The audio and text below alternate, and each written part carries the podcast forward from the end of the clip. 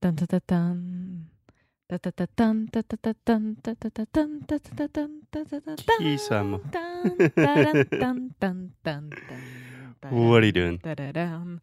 I'm singing the opening song from from all the ceremonies, wedding ceremonies. Are you sure that is not the Jurassic Park theme song? I am sure. We have like "Here Comes the Bride." dun, dun, dun, dun. I, I- I think I was trying to do that. An A for effort, as we say in English. Very motivated. Yes, very motivated. so today, as you can hear in the excitement in my voice, we're talking about weddings. Ah, stop it. You like weddings. Uh, Don't be. It makes me happy when I see two people fall in love and decide to spend their life together.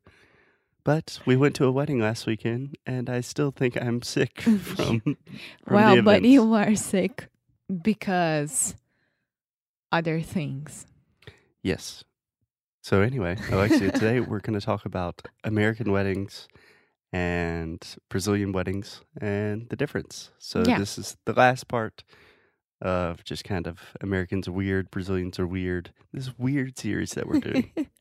yes, and we are not talking about the different religion religious weddings. Mhm. So not that. Is Quick tip: religious. the religious? Uh, That is the ear sound. You said reli. Sorry, religions, Okay, one more time. Religious. religious. Much better. Okay, Much better.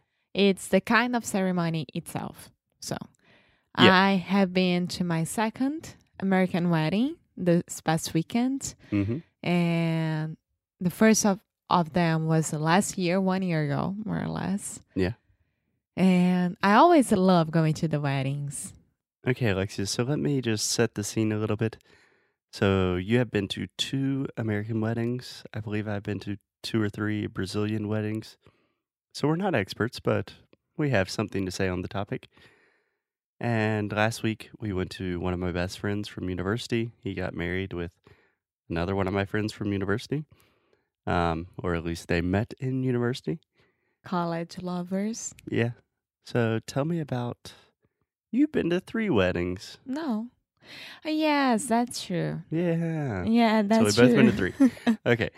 Tell me about last weekend. How was it? Without mentioning too many names, what was going on? Ah, it was so beautiful. It was so amazing. Everything about it, I loved it. But She said yes. she said, I do. He said, I do. Everything's okay. Yeah. You know what's interesting is a lot of people are starting to say I will and not I do. Yeah, because I will love him forever and ever. Yeah. But and ever and ever you before. say, "Love Yeah, but in the past I always heard like do you take his hand in marriage? I do. Now it's I will. me." well, for me, it's always sing. Yep. Yeah, sure. Whatever. Yeah. okay. Give me some details. Give me the deets. Uh, so American weddings they start on a Friday, right? Most of them, and Fridays. I would argue that they start with the engagement. So the man asks the woman to marry him for their hand in marriage, and then you start having a party like every two weeks for the next year. but I'm kidding. okay, okay. so one day before the ceremony, there is the rehearsal dinner, hmm and the rehearsal dinner, from where I understand, Yeah, I would say from my point of view. from my point of view, it's a small dinner, a small party, Small in quotations. a small party, small dinner for friends and families, like very, very close ones. So, Yeah, in general, yeah, that's it. the rehearsal dinner is for people in the wedding. When you say in the wedding, this means So in the wedding, you have the families, and then the bridesmaids. No, you have the families, and then the bridesmaids, which are the best friends of the bride, and then the Madrinha. groomsmen, the best friends of the groom. padrinhos. Right. So you have bridesmaids, groomsmen, all the families, all those people's dates, and that turns into a pretty big event. Yeah, 200 people. Yeah. so bars and food and slides with the pictures of the, the brides and the groom. I Yeah. think that's so. I don't like that. Yeah, that's kind of a new thing I've seen just at the last couple of weddings is there's a random rotating PowerPoint of just pictures from childhood and pictures of the couple. I, I don't. it's kind of cute for a couple minutes, but No, it's not cute. It's, it's weird. I agree. It's kind of weird. Yeah. But so at the rehearsal dinner, no one's actually rehearsing for the wedding, right? So what are we doing? No, you had that before the rehearsal dinner. Yes. So people that are actually in the wedding, the bridesmaids and the groomsmen go to the church, they practice everything, and then we go to the dinner. So at the dinner, what is the main event? Speeches. Speeches. And Yeah. do you know how we would really call speeches in this context? No, You didn't hear this? no, The entire weekend you missed this? I think so. You love to eat this at breakfast at breakfast? Huh? You eat this a lot for breakfast and you put butter on it? Ago. I have no idea what you're talking about. Toast. Ah, ah yes. You know, when you say like Brinde, toast. saúde, ching ching. Yeah, that is a toast. Egos. Egos is a kind of waffle. Anyway, so you can also call a speech a toast when you're giving a speech about someone or for someone. Yeah. So a lot of toasts. So every single person that wants to give a toast can give a toast. And Depends. like but- 20 people. Yeah, if all the bridesmaids they want to do it, they would do it. yeah. In a group or individually. Yeah. I mean, So what kind of things do people talk about at the toast? Mm-hmm. most of them funny story about the bride, about the groom. Funny stories. Funny stories. Yeah. I would say one one story. Funny story. yeah, but you said most of them ah, okay. are telling funny stories. Sorry, I've received a few emails saying that I am not correcting you enough in the podcast. No, you didn't. Yes, I did. No, you didn't. hmm You had to show me that. I will show you. No, you didn't. Yeah, I did. Okay, back to the show. So most people tell funny stories.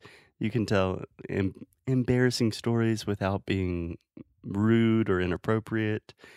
And then, okay, on the guy side, most of- of the groomsmen or the friends of the groom, they tell stories about like something funny that happened in university or why How did they meet? yeah, something like that. And then they kind of end with, like, I love you, bro. So happy. Yeah. What about the girls? Uh, it's always crying and saying how much they love each other and how much they they they wait they they they expect that the bride will be happy, but also funny stories as well. Yeah, it Yeah. depends on the person. Some Yeah. people just stand up and then start crying. Other But- people stand up and just give us improv comedy show. But another thing that it's really, really different is like from my point of view and all the weddings that I ever been, all my friends and everything like that Mhm. All the weddings I've ever been to. I, I've ever been to, Mhm. um the bride and the groom they choose together who's going to be groomsman and bridesmaid. It's not like the bride chooses only the bridesmaid the bridesmaids and the groom only the groomsman. okay, so explain to me how it works in Brazil. it works like for instance i say the names that i, I want to to invite man and girl uh, uh, women and men and Boys and girls. yes Uh, so you do and then we start to make like couples so the number can be even so they can walk into the ceremony together Right. So let me ask you is the idea that you have to have the same number of bridesmaids and groomsmen, or is the idea that you have to have couples? no the same number you That's don't the have to only have a important couple thing. yeah But you do think about, like, okay, if Marina is going, that means João is going, that they can walk together. You think about that. yeah Okay. Yeah. I think about that because well, I don't think I will think about that. Good correction. I would think about that because it's a it's it's cool to have someone that you know to walk into the ceremony together because everything is more like how do I say that informal, you know, that you're walking with your friend next to you into Yeah, the I'd ceremony. say more not- natural. yeah, it's more Yeah. natural. And what I see in the ceremonies that I that I've been Mhm. to here. Okay, is- so let's just try that entire phrase one more time. What I've seen in the ceremonies that I've been to here. I said that, but I said really slowly. Yeah, or you could just say what I've seen here.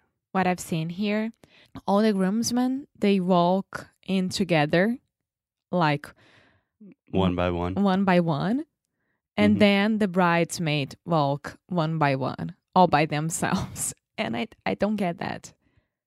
Yeah. Uh it depends actually. And then when you walk out Mm-hmm. from the ceremony, like then there are couples. Yes. Yes. I think it depends on the wedding. But one thing I will say is definitely different is in the US in general, there can be a different number of bridesmaids and a different number of groomsmen. It can be as well. It's not a rule. But Yeah. I'm saying it usually in every wedding I've been to in the US with we're using a lot of the past present continuous or the past perfect continuous rather. Most of the time there have been more groomsmen for some reason. yeah.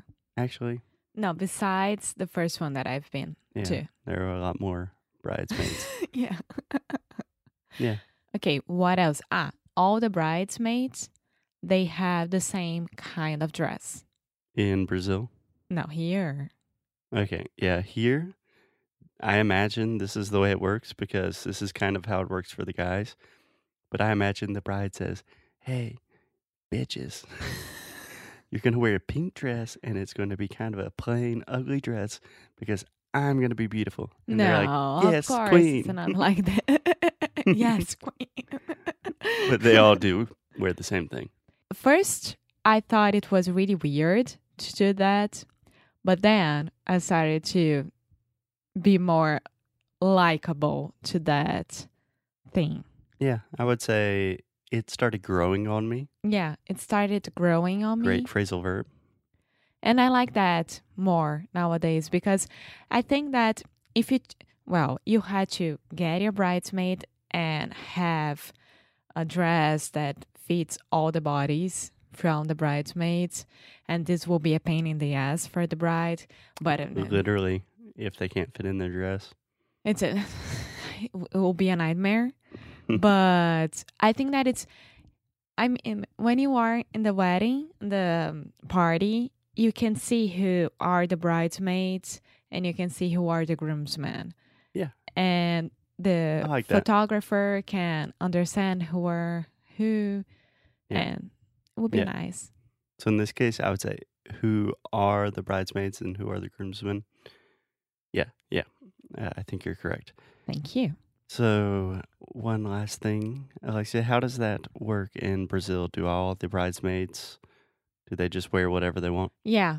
Um. Usually the bride says The like bride says. the bride says like i don't want dark colors i only want like Yeah, uh how do i say this like uh light blue or light yellow light pink like softer colors. yes and then they choose the kind of dress that they want yeah, like nothing too gothic, no emo. uh, yeah or i only want dark uh, dark colors i Yeah. don't know it depends I want an emo wedding personally. That's just me. yeah Okay. So, Alexia, I think we've talked about everything leading up to the wedding. And in the next episode, we can actually talk about some of the other events that happen and then the ceremony and what happens after. okay Sound good? thank you Okay. Talk to you tomorrow. bye